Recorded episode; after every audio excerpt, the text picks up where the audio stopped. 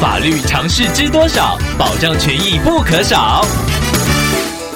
欢迎收听《法律知多少》时间，我们请到台湾瑞银法律事务所律师郑瑞伦来为您解答法律上的疑惑。各位听众朋友，大家好，我是郑瑞伦律师。郑律师您好，听众朋友陈先生透过官网留言板想要请问您，他朋友的父母之前用朋友的名义贷款买了一台车，最近朋友因为受不了父母长期的言语暴力，想要搬出去住，但是遭到了双亲极大的反弹，甚至还威胁朋友，如果搬出去住就不打算继续缴车贷。想要请问郑律师，车子行照登记的是朋友的名字，如果他擅自把车子开走，会不会有什么法律上的问题呢？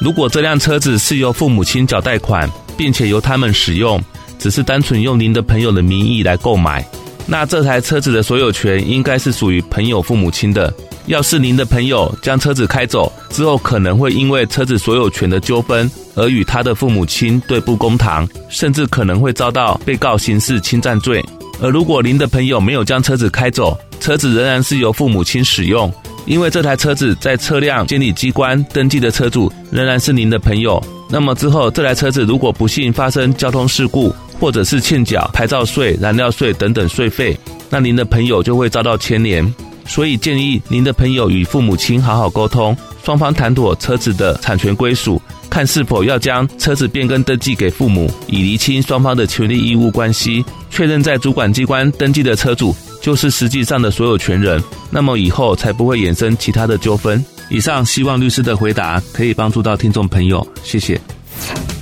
法律知多少？小小常识不可少，让您生活没烦恼。